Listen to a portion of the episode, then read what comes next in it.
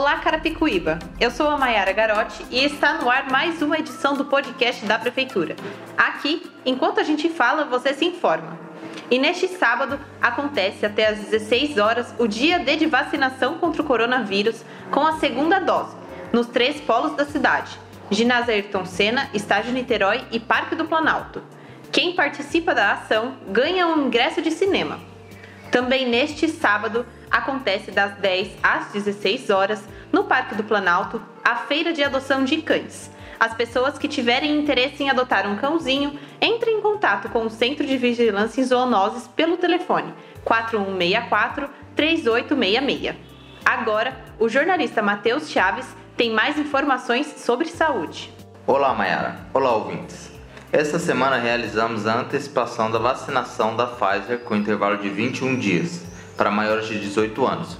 Pessoas com a primeira dose do imunizante aplicada há pelo menos 21 dias já podem receber a segunda dose.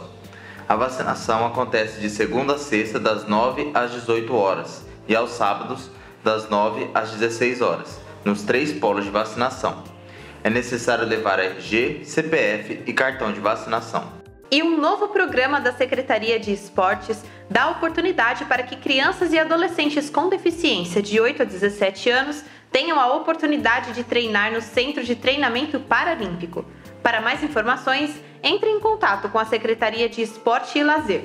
Será necessário realizar avaliação médica para saber se a criança está apta e quais atividades ela pode realizar. Os telefones da secretaria são 4187 1101 e 4183 7013. Tem também inscrições abertas até o dia 31 de outubro para o curso presencial do SuperMEI, pronto para crescer. Somente pessoas que possuem CNPJ, MEI, ME ou EPP podem participar. Para se inscrever é necessário acessar o link que está disponível em postagem no Facebook da Prefeitura.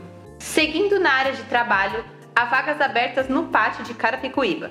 Na próxima segunda-feira, dia 25, às 11 horas, com distribuição de senha limitada. Acontece a pré-seleção para a vaga de analista de suporte técnico 1, na qual os interessados devem ter ensino médio completo e experiência em suporte técnico. A oportunidade é para trabalhar em Barueri, em escala 6 por 1, e o salário é de R$ 1.145, mais os benefícios. É necessário levar o currículo atualizado. Tem também vaga de analista de suporte, com salário de R$ 3.856 mais os benefícios. É necessário ter ensino superior completo, curso técnico e inglês.